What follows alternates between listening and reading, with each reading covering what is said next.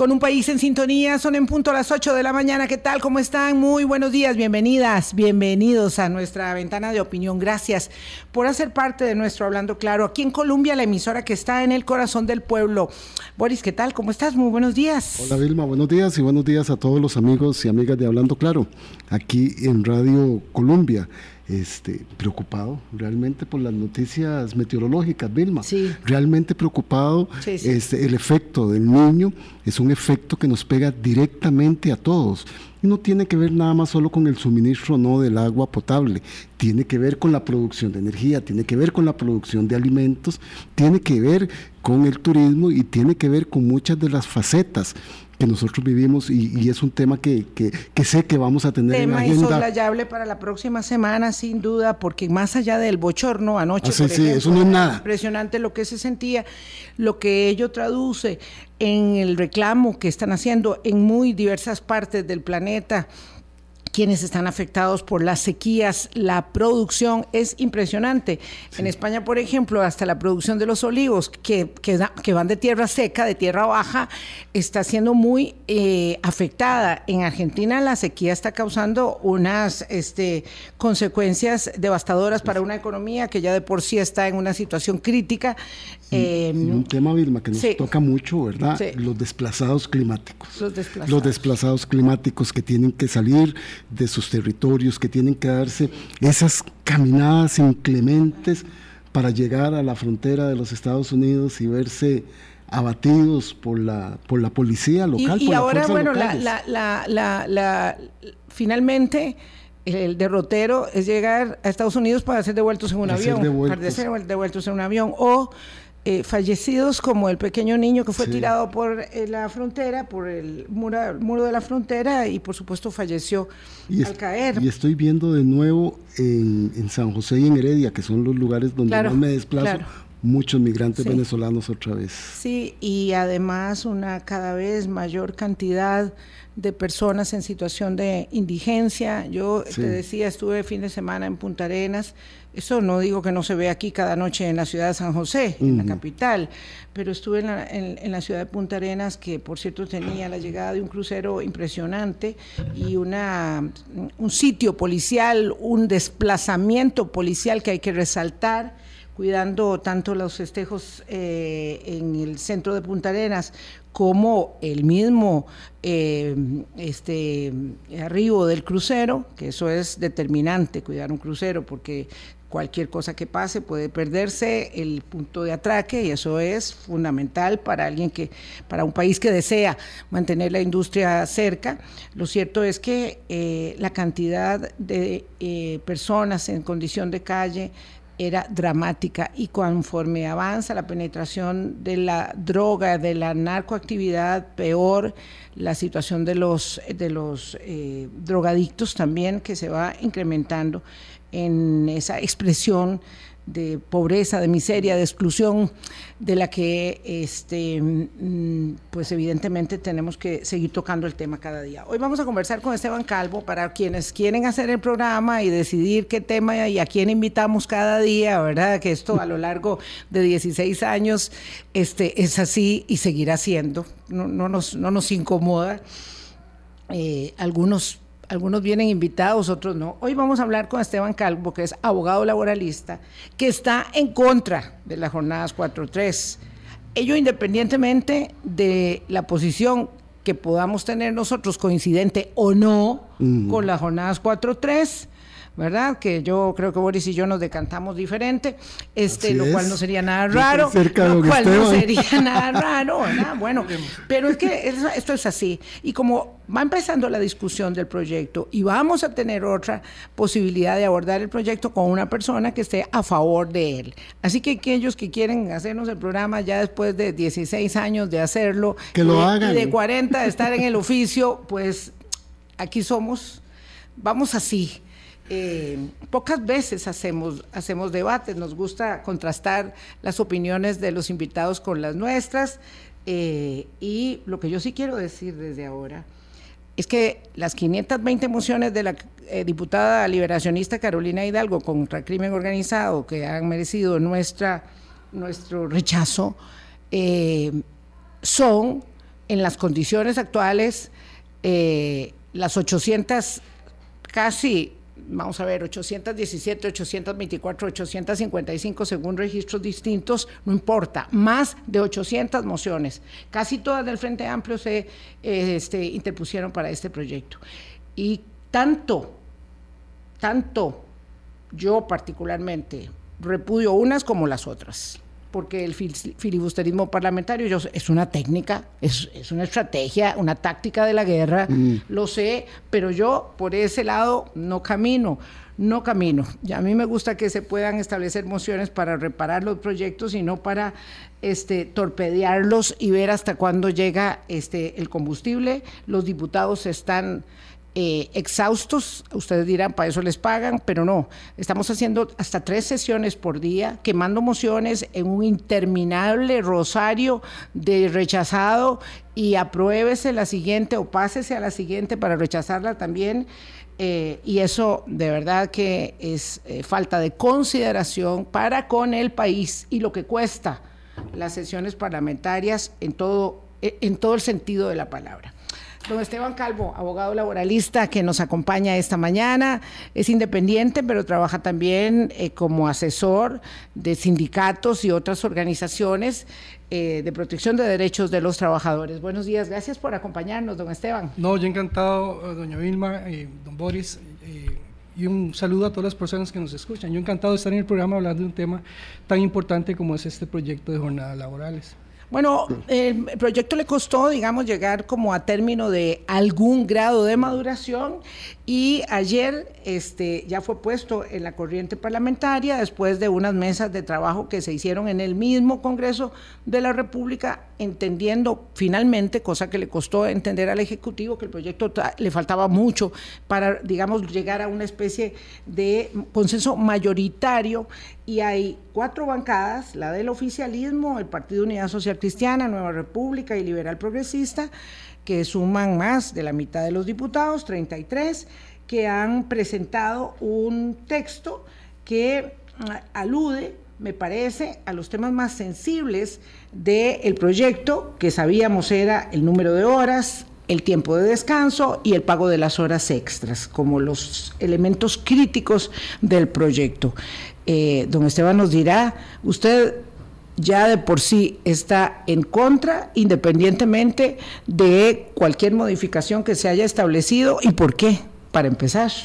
Claro, eh, ciertamente yo he sido un opositor a este proyecto y a otras iniciativas previas que se habían planteado. Este proyecto, hay que decirlo, recoge una propuesta bastante vieja. Esto de las mm. jornadas 4.3 eh, se viene discutiendo en el país, bueno, desde la administración de don Figueres Olsen. Y luego en la administración de don Miguel Ángel Rodríguez, 98-2002 creo se planteó un proyecto de ley básicamente recogiendo la idea, la misma idea que recoge esto. Hay que decir que este proyecto empezó a denominarse de proyecto de jornadas flexibilizadas porque en aquella época pues eh, recogía la idea de la, esa, de la flexibilización laboral, que fue toda una corriente mm, que se expandió por toda América Latina, con el eufemismo de la flexibilización, que lo que pretendía realmente era pues, un desmantelamiento de todo el sistema de garantías propio de la legislación laboral. Y hay que decir, ese fenómeno en América Latina luego fue revertido porque los resultados fueron desastrosos y fue incluso revertido hasta por recomendaciones de organismos como el Fondo Monetario Internacional, que hicieron ver que los resultados de todas esas reformas en materia laboral para flexibilizar, entre comillas, eh, las leyes laborales, pues habían dado resultados eh, poco deseados. No obstante esto, Costa Rica 25 años después sigue hablando de jornadas flexibilizadas y proponiendo pues ampliar las horas de trabajo al día, que es un planteamiento que hay que decirlo que en este momento va a contrapelo de lo que se está discutiendo en el resto del mundo, sobre todo en los países desarrollados, donde más bien están enfocados en reducir las horas de trabajo al día, esto a raíz de que la tecnología, la incidencia que la tecnología tiene en el mundo del trabajo, pues permite acortar sustantivamente los tiempos de trabajo. Eh, hay un estudio por allí que asoma que tareas que en la década de los 70 tomaban una jornada completa de 8 horas, hoy en día se realizan en hora y media. Sí, don Esteban. No, no, es terrible porque eso también implica que hoy en día no se ocupan cientos de miles de millones de, puestos de trabajo también, ¿no? El tema se las trae. Claro, no, y además un poco para, para llevar la línea de Vilma, este proyecto más bien ha tenido demasiada madurez. Ya vamos a cumplir casi 30 años de estar hablando de esto, con contextos mundiales y laborales completamente diferentes. Y hoy nos quieren vender la idea de que si no se aprueba este proyecto, la inversión extranjera no va a venir a Costa Rica. y eso no es cierto. Eso, no es cierto, porque la inteligencia artificial, los nuevos modelos de negocios tecnológicos no requieren de esa flexibilidad porque dependiendo del lugar donde se esté este, implementando el servicio de trabajo, la persona trabajadora lo va a tener que hacer, ¿verdad? Y en esas condiciones. Y por eso también introducíamos el tema del cambio climático, porque no estamos viendo las discusiones nacionales estructurales con la mirada del hoy, sino con la mirada del ayer, ¿verdad? Y entonces eso ya de por sí, además, eh, eh, imperdonable que el Frente Amplio presente tal cantidad de emociones, porque me imagino que no van en función de esta nueva visión de las condiciones de trabajo de las personas. Va con el objetivo de obstaculizarlo y de no sacar el proyecto adelante. Y se queda fuera de la discusión las verdaderas condiciones que tenemos que estarle dando hoy a las personas trabajadoras del país, don Esteban. Yo pienso eh, igual, ciertamente, aunque el proyecto es muy viejo, tampoco es que hemos tenido el espacio para un análisis eh, acucioso sobre la propuesta. En este momento, eh, en España, en este mismo momento, están poniendo en práctica eh, la jornada 4-3 para reducir horas, no para ampliarlas. O sea, eh, este, por el momento sería con las mismas 8 horas diarias. Eh, claro, este, pero. Porque esto en, en, España y en otros países de Europa igual, ¿verdad? 4-3, pero trabajando 8 horas al día. Que en realidad hay que decirlo, van siendo como seis. Eh, este, en España mucho menos porque ya la jornada eh, semanal es reducida. Lo que quiero decir es que cómo lo están haciendo. De 40. A través de un proyecto, de un programa de, de pruebas que lo van a extender por dos años para obtener datos fiables de ese estudio que permita luego verificar si se puede extrapolar a otros sectores productivos. Vamos a aquí tenemos 20 años, aquí tenemos décadas de estar utilizando la jornada 4.3, las más de las veces de forma ilegal, el Ministerio de Trabajo haciéndose el desentendido con aquello. Y no hay estudio alguno serio que haya dicho, bueno, vamos a estudiar cuál es el impacto que tiene la jornada 4.3 en el sector productivo como tal y luego algunas personas, porque todos los estudios, la manualística que hay en materia de salud ocupacional, eh, riesgos del trabajo, demuestran en consenso que las jornadas ampliadas impactan negativamente la salud de las personas y aumentan la siniestralidad en los centros de trabajo. Eso científicamente ya hoy en día no se discute. Discutir eso es como discutir la puesta del sol, ¿verdad? Que lo digan los señores y las señoras diputadas que han tenido que estar expuestas a estas jornadas interminables con estos dos proyectos de ley. No obstante, en Costa Rica no tenemos estudios serios. Pero yo quiero decir, porque... Tal, vez, Esteban, perdona que te, que te corte ahí, y yo aquí tuteando a Esteban, lo acabo de conocer hace cinco minutos. por favor, por favor.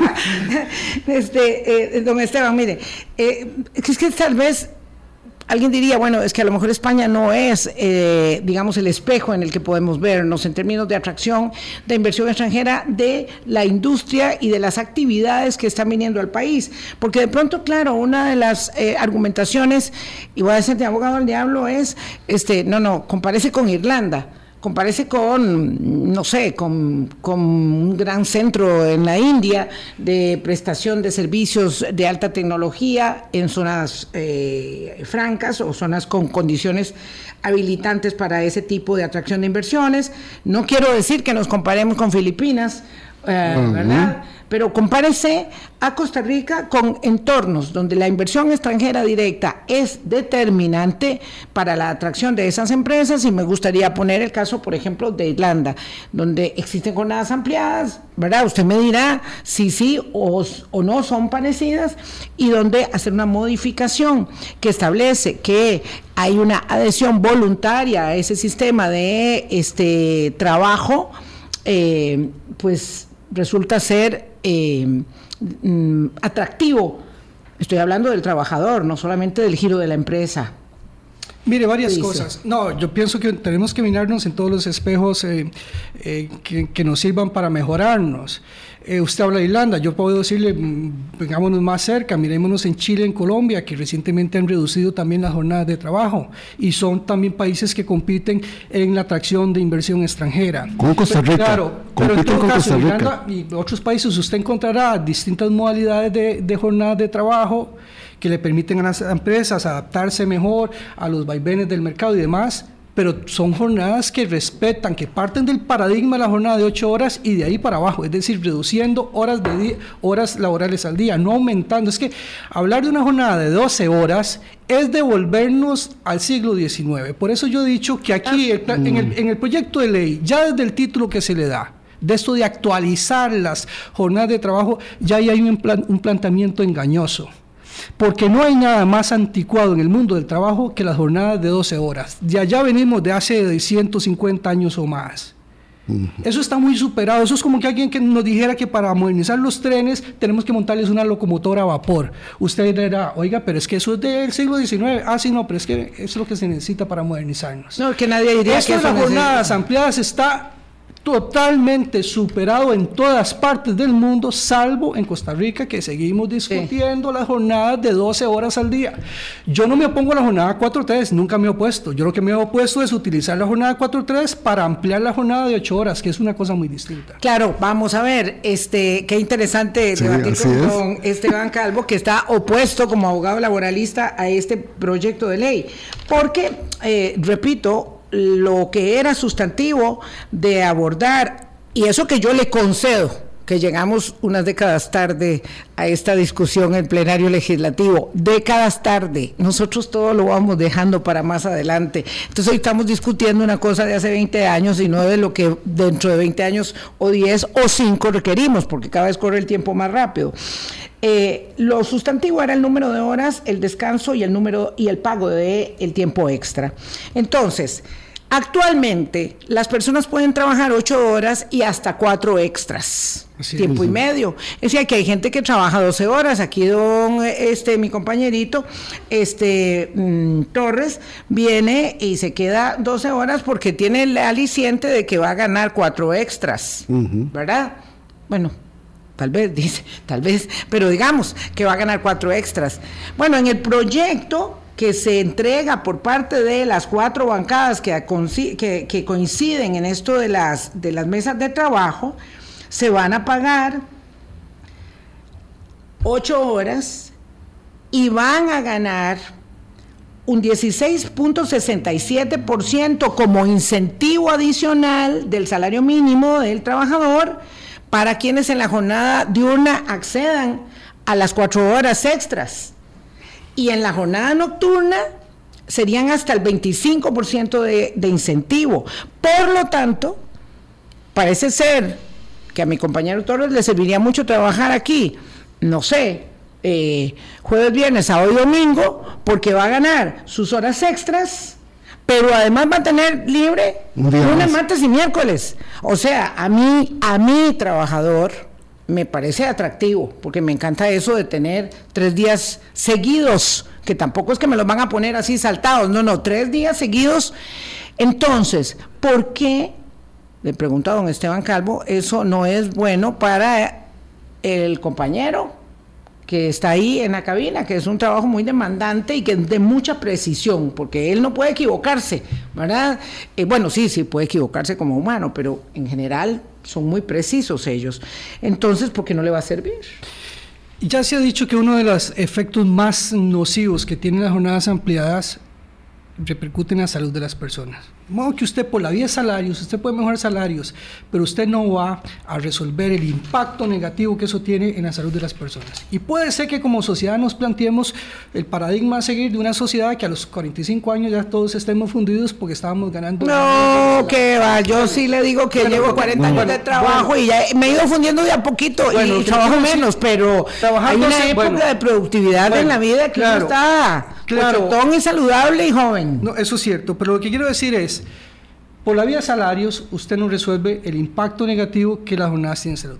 Pero por otro lado, si nos vamos al análisis salarial, ese aumento que le están haciendo, que eso es una propuesta no nueva, porque originalmente los promotores del proyecto negaban que, que esto tuviera como finalidad, que la propuesta del 4.3 tuviera como finalidad eh, abaratar costos de producción por la vía de la precarización de los salarios, lo negaban, decían, no, eso no es así, ahora no les ha quedado más que reconocerlo. Bueno, pero punto, punto de mejoramiento del proyecto. Pero déjeme analizarlo, déjeme analizarlo, usted me dirá qué tal mejoramiento hay allí hacen un aumento, proponen un aumento del salario. En, el en la jornada ordinaria es como el 14%, una séptima parte. Yo hice los, la aritmética, que es muy fácil hacerla, me tomé un salario mínimo de un perfil de referencia que entraría entre la jornada 4.3, que es el de, el de oficinista general, creo, que tiene un salario de 381.433 con 12 céntimos y le saqué los aumentos, lo que propone la ley, eh, versus lo que demandaría el pago del tiempo extraordinario. En, esa jornada, el aumento para ese salario, aquí lo tengo, mire, son 54.490 colones. Y si usted tuviera que pagar las 16 horas extraordinarias que demanda esa jornada, el aumento tendría que ser de 164.492. Entonces, vamos a hacer el número cerrado, 55 mil versus 164 mil. Es decir, el proyecto de ley propone un aumento, por ejemplo, para la jornada nocturna, usted lo ha dicho ya, de, un, de una cuarta parte, un 25%. El valor del tiempo extraordinario en esa jornada anda en el 65%. Sí, es mucho mayor.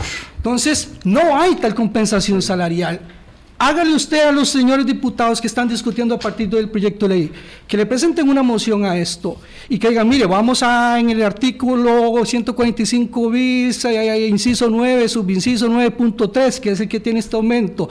Díganle que les meten estos porcentajes. 43.5 en la, en la diurna y 65% en la nocturna. Y le aseguro que acto seguido todo el sector empresarial que está apoyando el proyecto de ley les dice, miren, desconvoquen eso porque no nos interesa.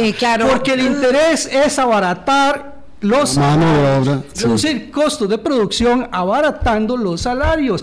No hay otra cosa. Sí. 823. En este país, si usted toma las jornadas de trabajo que tiene nuestro código, que ciertamente data de 1943, y usted se encontrará que va una jornada de una de 5 de la mañana a 7 de la noche, una jornada nocturna de 7 de la noche a 5 de la mañana, y además hay una jornada mixta que intercala eh, tramos de una y otra y además tiene por ahí un régimen excepcional del 143. Ese esquema de jornada le permite a cualquier empresa de este país o transnacional mantener un ciclo productivo de 24 horas continuas, 7 días a la semana, 365 días al año, sin detener una sola máquina un segundo. Así es. Entonces, no es cierto que para que una empresa pueda mantener ciclos productivos de 24 horas usted necesite reformar esas jornadas. Ciertamente, ese esquema de jornadas que regula nuestro código le demanda a la empresa dos cosas que tiene que ver con costos de producción. Una, contratar más gente para tener más equipos de trabajo claro. y pagar tiempo extraordinario, que siempre le sale más barato que contratar más gente. Por eso es que la fórmula que ha predominado no es la contratación de gente, es el uso pago de, las horas extra.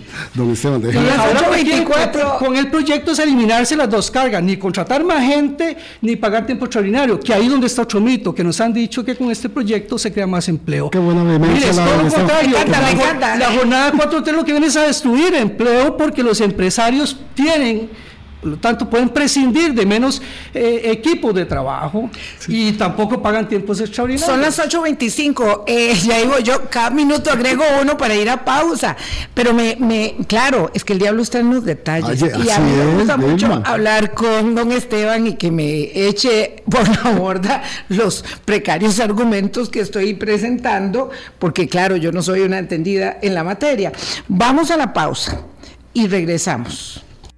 Colombia con un país en sintonía 828. Le voy a dar la palabra a mi colega Boris Ramírez porque si no se queda fuera de base. ayer casi me quedé fuera de base y hoy también. No, es justo. Qué barbaridad. Vos deberías poder hacer la estrategia del pellizco debajo de la mesa. No hay problema porque escucho con muchísima atención este, para reforzar mis argumentos a don Esteban Calvo, abogado laboralista. Porque es cierto. Dos a uno. Sí, la salud de las personas no se compensan con dinero. Eso es solo en la las mentes que piensan como jornaleros, nos ven a los trabajadores y ellos capataces. Y eso no se vale. Las nuevas condiciones del trabajo de las personas requieren una discusión más integral. Y si nos están engañando con los números, porque siempre sucede con las leyes, no toda la ciudadanía lee la letra pequeña de las leyes, y entonces este ejemplo abrumador que da el señor Calvo de lo que están diciendo que sería la solución para compensar el pago de horas extras que ya no va a haber, es demoledor, es demoledor. Y aquí estamos recibiendo nosotros mensajitos de quién es el invitado que tenemos hoy. Porque realmente no es eso lo que se discute en la Asamblea Legislativa, no son esos temas estructurales y realmente las condiciones del trabajo que han cambiado mucho, que van a seguir cambiando, que va a hacer que muchas personas sean sustituidos por programas de cómputo o por robots, no están siendo contempladas en la flexibilidad laboral que tenemos tan atrasada, don Esteban. Así que yo estoy escuchando muy atentamente. Esa es la discusión que se tiene en el mundo mm, moderno. Eh, en los últimos tiempos, una de las reivindicaciones que, que han aflorado y que se debaten con mayor intensidad es precisamente el tema de los tiempos de trabajo, de cómo armonizar de mejor forma el tiempo personal con el tiempo de trabajo, la vida familiar con la vida laboral. Y la gran reivindicación de estos momentos en todo el mundo se vio ahora en las manifestaciones del 1 de mayo en Francia, en Alemania, en España, en Inglaterra, etcétera, etcétera, es la reducción de los tiempos de trabajo. Esa es la gran, la gran reivindicación. Eso es lo que se está discutiendo en este momento. el derecho al tiempo de calidad en familia la isla, y la vida, la recreación y el ocio. La isla que se separa de esa corriente mundial es Costa Rica. Aquí estamos discutiendo que hay que ampliar las jornadas de 8 horas a 12. ¿verdad? Ese dato por sí mismo ya nos, nos da mucha información porque no puede ser posible que todo el resto del mundo esté equivocado y que Costa Rica esté acertando con una propuesta. Aquí también vamos contra vía. Que venimos discutiendo desde hace 30 años creyendo que es la pomada canaria que va a resolver esto. No, aquí, esto no resuelve nada. Esto agudiza los problemas que tenemos ya de precariedad laboral, que son muy grandes en el sí, además, yo quiero decir algo en punto a la precariedad laboral. También estamos hablando del ideal, del deber ser, de lo que debe este, especificar el Código de Trabajo para un pequeño segmento, o mejor dicho, el segmento minoritario, que es el que hace parte de la economía formal. Porque para mm. muchas personas, esto de las 12 horas de trabajo no ha para nada ocho extra, ocho habituales y, ordinarias y cuatro extras, no va para nada con la realidad de su vida. Personas que trabajan 16 horas al día, personas que no van a aspirar nunca a una pensión y van a seguir trabajando cuando tengan 80 años y ahí están trabajando, ganándose lo que pueden al sol y, cuando llueve bajo la lluvia, este, esa es la realidad, ¿verdad? Estamos hablando del segmento del mercado laboral, por lo tanto estamos hablando de las condiciones eh, que, digamos, generan eh, solvencia para los patronos, ¿verdad?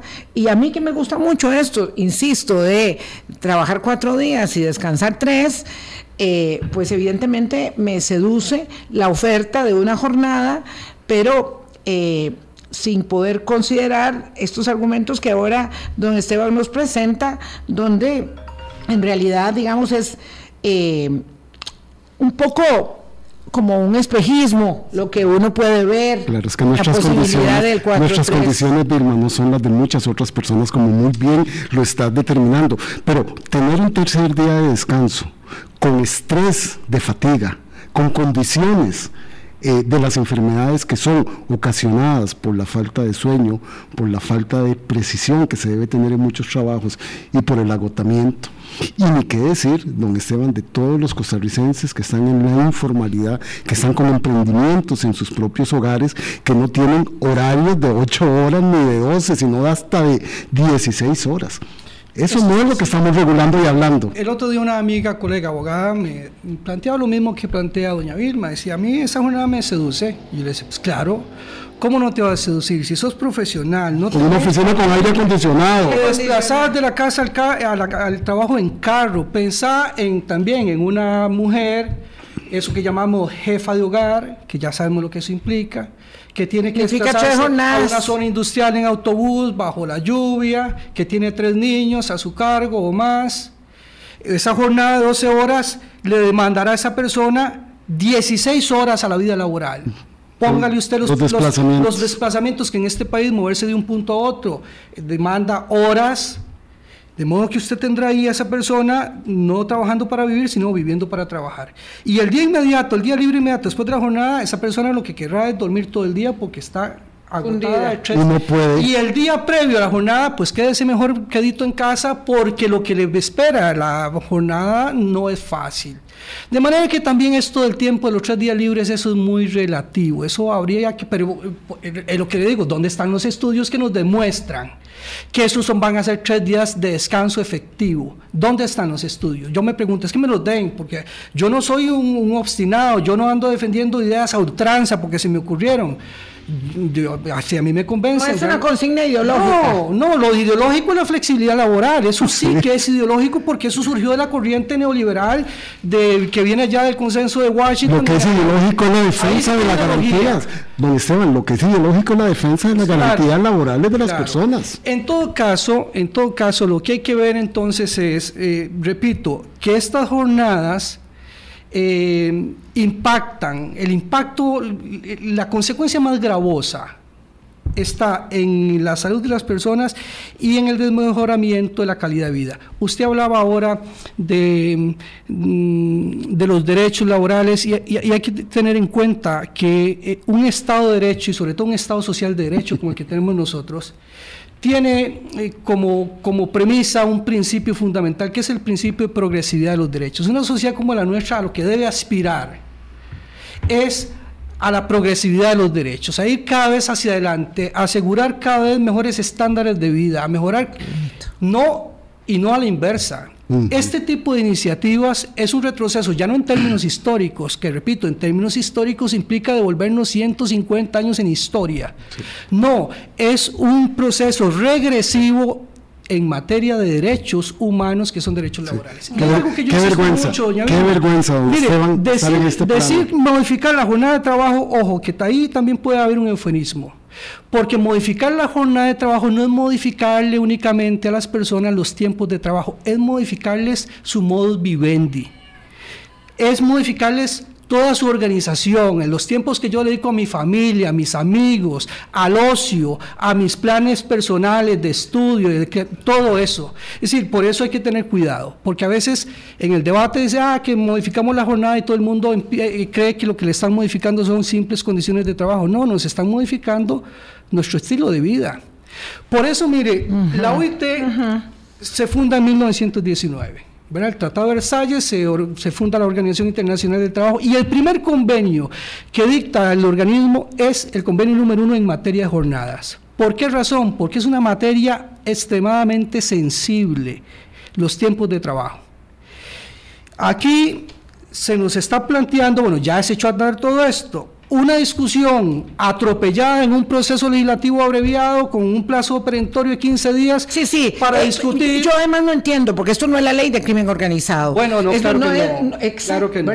No es la ley de crimen organizado. Entonces se ha convertido, ¿verdad? Lo digo yo, la que, la que está a favor de las jornadas 4-3, con todas las salvedades que veo que hay que hacerle, que, claro, voy a decir algo que decía eh, la socióloga, la socióloga Montserrat Sagos lo dijo un día aquí en Hablando Claro y a mí se me quedó muy grabado. A veces uno está hablando desde la comodidad de la clase media y tiene que pegarse con una piedra, ¿verdad? Este, para, para realizar esto que Esteban nos está planteando.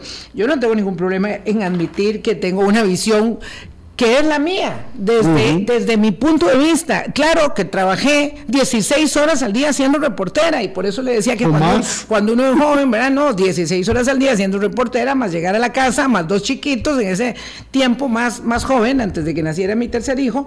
Bueno, y ahí uno dice, ¿cómo fue que yo aguanté y llegué hasta aquí? No lo sé, pero, pero aquí estoy. Lo que pasa es que eh, uno no puede relativizar las circunstancias, ¿verdad? Aunque hubiesen sido muy este, nuantes en términos de lo que eh, uno desde su, desde su posición, comodidad, el aire acondicionado que por dicha tenemos aquí, este, está observando.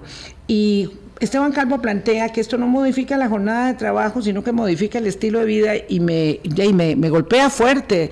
En realidad, eh, mi eh, compañero de trabajo, eh, que además es nieto del doctor Calderón Guardia, nada más y nada menos, ¿verdad? Alberto Zamora, no puede comprender, y, y, lo voy a decir así porque su, su expresión eh, de frustración es enorme cómo vamos a modificar el código de trabajo, este es el argumento de mi compañero Alberto, cómo vamos a, modificar el código de trabajo y cómo su fracción, la del Partido Unidad Social Cristiana, decía lo él, lo está apoyando, pero yo temo, ¿verdad?, que la circunstancia de este trámite eh, así atropellado, eh, un poco antojadizo puede hacer que diputados se vayan desgranando de, esa, de ese consenso de 33 que forman Progreso, Unidad Social Cristiana, Nueva República y Liberal Progresista, eh, por lo menos eh, en la Unidad y Nueva República se les puede quebrar un poco ese consenso, yo no creo que tanto en Liberal Progresista y en Progreso, porque resulta ser un poco insostenible eh, la argumentación cuando se somete al escrutinio de alguien como el doctor Esteban Calvo aquí al lado se pasa por la zaranda, cuando se pasa por la zaranda, aquí sentada la diputada Vanessa Castro del Partido Unidad Social Cristiana le dijo a la audiencia que iba a revisar con lupa que no se fueran a dañar ni a retroceder en garantías establecidas para este partido como fundamentales. La, una, una papa caliente. Calientísima. En el debate se ha discutido mucho la jornada 4.3, pero se está dejando de lado que este proyecto también introduce una jornada innovadora que es la jornada anualizada. Los estudios de la OCDE ya ponen a Costa ah, Rica como, como, el segundo país que más horas de trabajo eh, se elaboran al año. Y de menos días libres al año. Eso sí lo reclamo mucho. Y esa estadística la OCDE le reporta 2.073 horas a Costa Rica, que está muy por encima de la media de los países de la organización que andan en 1713 horas. ¿2000? 2073. Y la media de los países es 1713. Este proyecto de ley oh. pretende llevar una jornada anualizada ordinaria de, de 2000 eh, 320 eh, horas. No. Eh, en jornada diurna, 1700, eh, podemos verlo, 1720 creo, en jornada nocturna. En la nocturna estamos bien con la media de la OCDE. No, no, no. la media de la OCDE son 1700. Y, nosotros en la nocturna 2320. No, pero en la nocturna, perdón. En la, nocturna andamos 1700 y 1720, eh, creo. Por eso, sería cerca de la media de la orden. Esa jornada anualizada tiene una serie de mm, eh, eh, desventajas muy fuertes para los trabajadores, porque entonces pone a manos del empleador un banco de horas al año que el empleador, el empresario puede distribuir a lo largo del año, calendarizándolas por cuatrimestre. De modo que los trabajadores, las personas trabajarán un cuatrimestre, van a trabajar más horas que otro. Pero ese no es solo el problema, es que con la variación de las horas varía también el salario. De manera que usted habrá cuatrimestres que gana más que otros. Y el proyecto establece que la jornada mínima en esa modalidad es de seis horas y no tiene ninguna salvaguarda el salario mínimo, de manera que si a mí me asignan un salario que es el salario mínimo por una jornada promedio de 8 horas, el cuatrimestre que me pongan a trabajar 6 horas, puedo quedar ganando por debajo del mínimo de ley.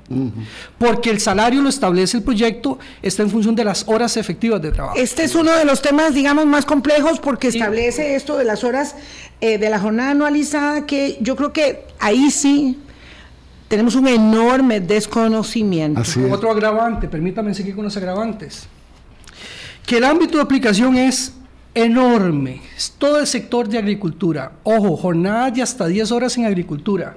Que por, ah, bajo estos soles inclementos. Que por naturaleza son labores pesadas bajo el sol, la lluvia. Hemos visto lo que problemas de columna vertebral en este país.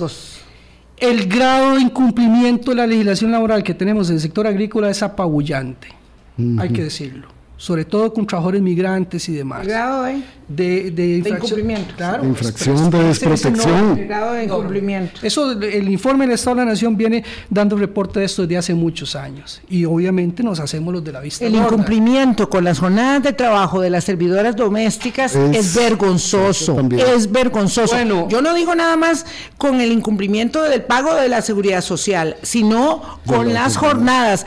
Ahí no hay ninguna discusión de las horas extras de cuánto se pagó eh, o cuánto se deja de pagar. O de las labores que tienen que realizar. Es una vergüenza. Es, es vergonzoso. Volviendo a la jornada anualizada, de manera tal que entonces y el proyecto dice pues que el empleador esos ajustes los hace con, con, con, avisos previos de 15 días. Es decir, imagínense lo que es usted en un par de semanas ajustarse a un cambio, ya no solo de horario, sino de jornadas, porque un cuatrimestre puede ser que usted estuvo trabajando en jornada diurna y al siguiente lo pasan a jornada nocturna y viceversa. Sí, le dice que si el trabajador está de acuerdo, pues entonces le dicen, ¿verdad? Siempre y cuando el trabajador esté de acuerdo, se permite expresamente cambio de jornada, pero le tienen que avisar dos días antes. ¿Y cuál es la voluntad? Digamos, ¿cuál es mi, mi, consideración voluntaria respecto de el cambio de la jornada? Cuando, cuando te avisan con tan poco tiempo y estás estudiando, es que también va más allá. No, pero es que dice que si está estudiando no aplica. No, eso es para la 4.3, es una excepción. No es que no aplique, es que hay un, un, Una salvedad para cuando se está estudiando. Pero para hablarle de la voluntariedad que yo como abogado laboralista que atiendo trabajadores, yo, yo le puedo hablar de eso, porque es mi experiencia cotidiana. En la teoría, en la teoría se dice que el contrato de trabajo es, es, consensual, las partes lo pactan. Yo cuando doy clase le digo, mire, eso lo hace Messi, Ronaldo, cuando se ponen a negociar con su patrona las condiciones de trabajo, Messi le dice, no, mire, yo quiero esto, esto, esto. El resto de los mortales no. El contrato, el empleador tiene un poder, sobre todo económico, y además legal, porque tiene una serie de potestades legales que impone las condiciones de trabajo. Y al otro lado usted tiene a una persona que necesita. que la misma ley dice que está en un régimen de subordinación, hoy escúcheme el término, así, así es técnicamente, subordinación jurídica, que yo digo, no es solo la subordinación jurídica, la que menos, la más fuerte, la subordinación económica. Esa persona que depende, todo su mundo depende de su salario, esa persona está en un estado de absoluta subordinación. Por lo tanto, en esas condiciones la voluntad del trabajador es muy relativa, para no decir algo más fuerte.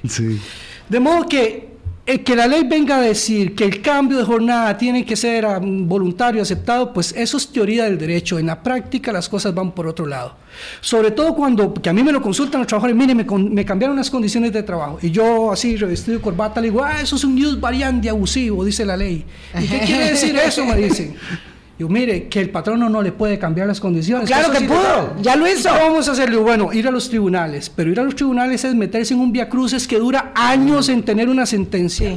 Y de paso, ¿qué? Porque la hipoteca no me espera años. Así es. Entonces, no, las personas, terminan, lo que, las personas terminan aceptando el cambio de condiciones por un tema de realidad económica por no llamarlo peor, por no llamarlo peor, Esteban, por no llamarlo peor. el proyecto de ley habla de que es voluntario eso, en la práctica todos los que somos, o los que son trabajadores asalariados, los que trabajamos en esta materia sabemos que eso no es tal cosa. De manera que no hay que llamarse engaño. Sobre todo porque además los mecanismos de tutela en este país, hay que decirlo, no funcionan. El Ministerio de Trabajo tiene una capacidad de fiscalización absolutamente menguada, disminuida.